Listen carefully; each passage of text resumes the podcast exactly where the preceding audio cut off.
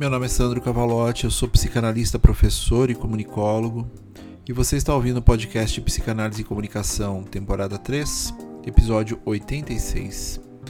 O tema de hoje é o adoecimento pela hiperconectividade. Estava eu tentando elaborar um pouco do que falar sobre esse tema que, de tempos em tempos, passa por aqui e tem fundamental importância para a relação de saúde mental e novas formas de sofrimento. Fiquei pensando nas incidências do cotidiano e das nossas relações de prazer e como tudo mudou em duas décadas. Desenvolvimento tecnológico, nossas conexões humanas. Bom, talvez eu possa elaborar um pouco mais se eu der exemplos pessoais, talvez funcione melhor. Eu estou em uma nova pós-graduação, agora na PUC, focada em psicanálise e análise do contemporâneo. Tem uns professores incríveis lá, tipo o Dunker, o José Geraldo D'Amico, a Ana Sui, enfim, muita gente boa. E os conteúdos são bastante densos. E isso é ótimo porque faz com que eu exija mais de mim mesmo, mas as aulas têm aproximadamente 50 minutos e percebi que minha atenção está deterioradíssima quando é para algo focado em mim. Para a prática da psicanálise, eu tenho um bom direcionamento, o suporte do tripé psicanalítico, a escuta no set analítico está intacta, mas quando é algo que tem a ver com ganhos pessoais subjetivos, a coisa toma outra forma. Vejo isso nos games, vejo como é difícil me dedicar muito tempo a fazer uma coisa só. Enfim, mesmo é, o mesmo se dá ao assistir alguma coisa. O que antes era uma coisa prazerosa, hoje se tornou um exercício meticuloso de direcionamento da atenção. Não dá nem 15 minutos e eu já me pego tentando procurar o celular, saber onde ele está, é quase imperceptível. Ou melhor, pensando, pensando em procurar o celular. Mesmo que o filme esteja interessante me prendendo, algo me direciona para a busca do maldito aparelho. Eu posso botar a culpa na qualidade das produções, na mudança dos meus interesses conforme envelheço, na falta de interesse dos temas propostos. Não que tais desculpas não façam sentido, mas a verdade é que a nossa atenção seletiva mudou demais. Assim como nossas funções cognitivas. Digo isso com certa tristeza, mas é um fato da modernidade. Eu posso botar a culpa no TikTok, que nem uso, mas a verdade é que a expansividade desse debate passa por como nossas relações pessoais mudaram e como nós estamos entendendo qualidade de vida, qualidade de uso de tempo. Há muito mais pessoas dizendo que é cansativo estar com gente. E essa frase, ela é sintomática. As presenças digitais estão entroncando nosso convívio social, nossas percepções culturais, nossas trocas fundamentais. Mas será que dá para aprender a conviver com a tecnologia de forma mais saudável? E a continuidade desse debate seria: as redes sociais permitiriam isso? Nossa vida agora é conectada, isso é fato conectada com a internet, conectada com as versões digitais do outro, conectada com o nosso assujeitamento, conectada com o trabalho, família, amigos. Mas nós somos seres complexos, sujeitos singulares e que lidam com diversas singularidades que, em determinado ponto, criam encruzilhadas nas relações afetivas e de interesses em comum. E no meio disso tudo, ainda temos que lidar com a nossa falta estrutural, aquela que não sabemos nomear e que teremos que lidar durante a vida toda, muito tratada em terapia ou análise. E eu poderia aqui ir para um direcionamento sobre neurociência e movimentos cognitivos, mas prefiro ficar no campo do subjetivo, pelo menos nesse momento. Porque já sabemos que as redes nos controlam através de organizações cognitivas e de comportamento, nos tratando como adictos e nos alimentando segundo a segundo com pequenas doses de pequenos gozos. Isso já está bem documentado e é sabido, mas me parece que caminhamos para a mesma estrutura discursiva de habituação proporcionada pelo discurso do cigarro, por exemplo, em que sabemos que faz um mal danado. Há informação suficiente para que tal vício não seja propagado, mas parece que normalizamos essa relação, talvez, com a nossa pulsão de morte. E acho que normalização é algo que não sabemos muito bem trabalhar no cotidiano. Afinal, lidamos com tanta coisa que nos faz mal, que vai desde o uso exacerbado das redes sociais, passando pelas bebidas alcoólicas, até o excesso do consumo de açúcar, por exemplo. E a gente normaliza o fast food em excesso, o trabalho em excesso, o celular em excesso, talvez como uma forma de sublimação? A rede talvez tenha encontrado uma forma de pegar nossos pequenos vícios e nos dar doses diárias dele, seja quais forem. E isso por si só é aterrador. Mas a gente normaliza porque há prazer no desprazer. Essa normalização dos excessos talvez dê uma boa linha de raciocínio, afinal a hiperconectividade é isso, não é? Estamos normalizando algo que claramente nos faz mal.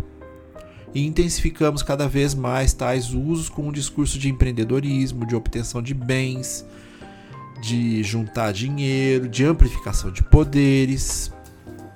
Talvez tudo isso para nos colocar cada vez mais em uma síntese do estar em movimento de realização, de propósito que seja.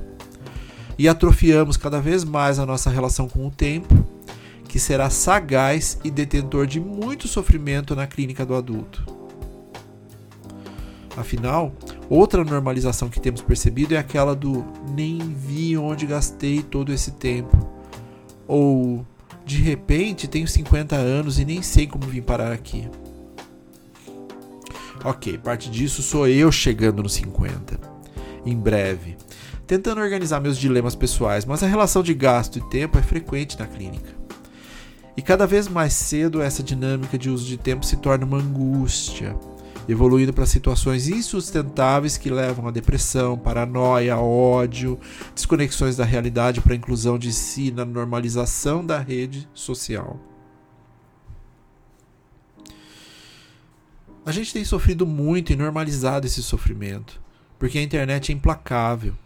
Ela tira de nós e nos alimenta no que mais mexe conosco, intensifica, expande, nos alimenta incansavelmente com microdoses de microprazeres, mas que mexem em pontos muito oriundos da nossa psique, diria até bastante primários, primitivos, constitutivos.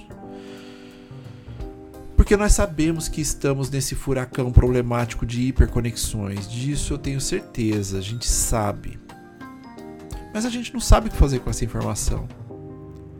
E aí a vida nos coloca em um redemoinho de, de intensidades e tenho que entregar, tenho que fazer, tenho que produzir.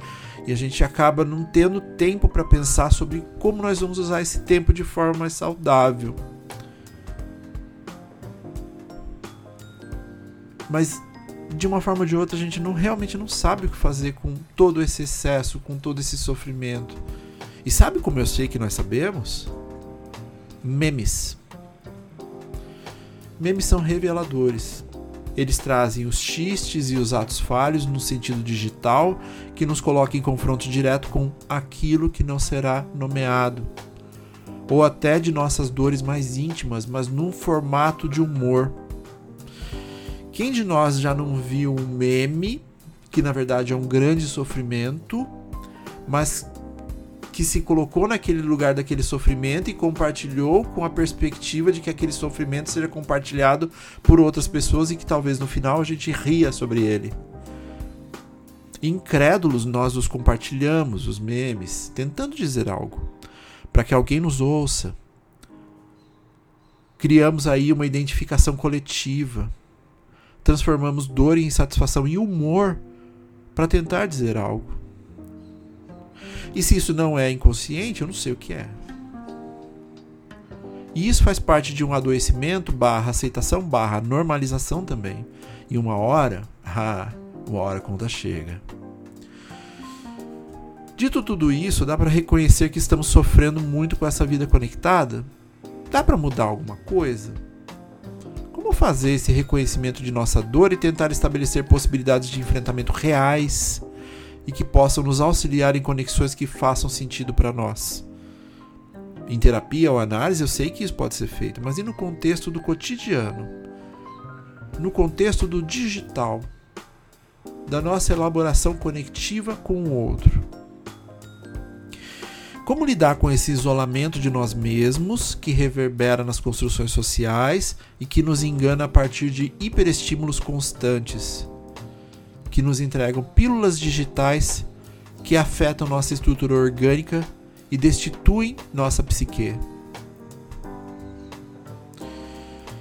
Como retomamos o controle, ou a ideia de controle, da nossa vida? Se é que um dia já o tivemos.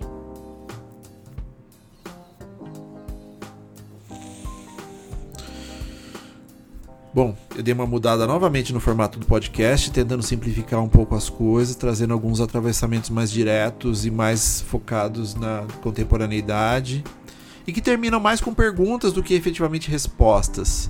Essa mudança também se dá porque eu quero tentar postar mais por aqui. Obrigado por quem me puxa a orelha constantemente. E tem tanta coisa em andamento, mas esse espaço precisa ser ocupado de forma mais consistente e constante.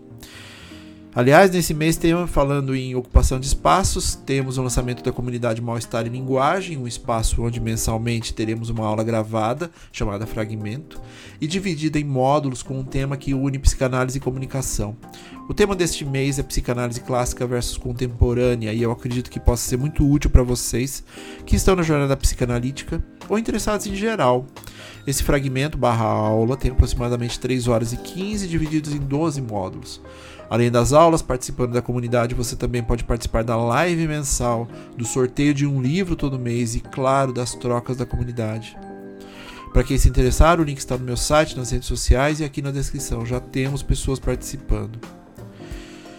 Enfim, eu acho que é isso. Fiquem bem e até muito breve.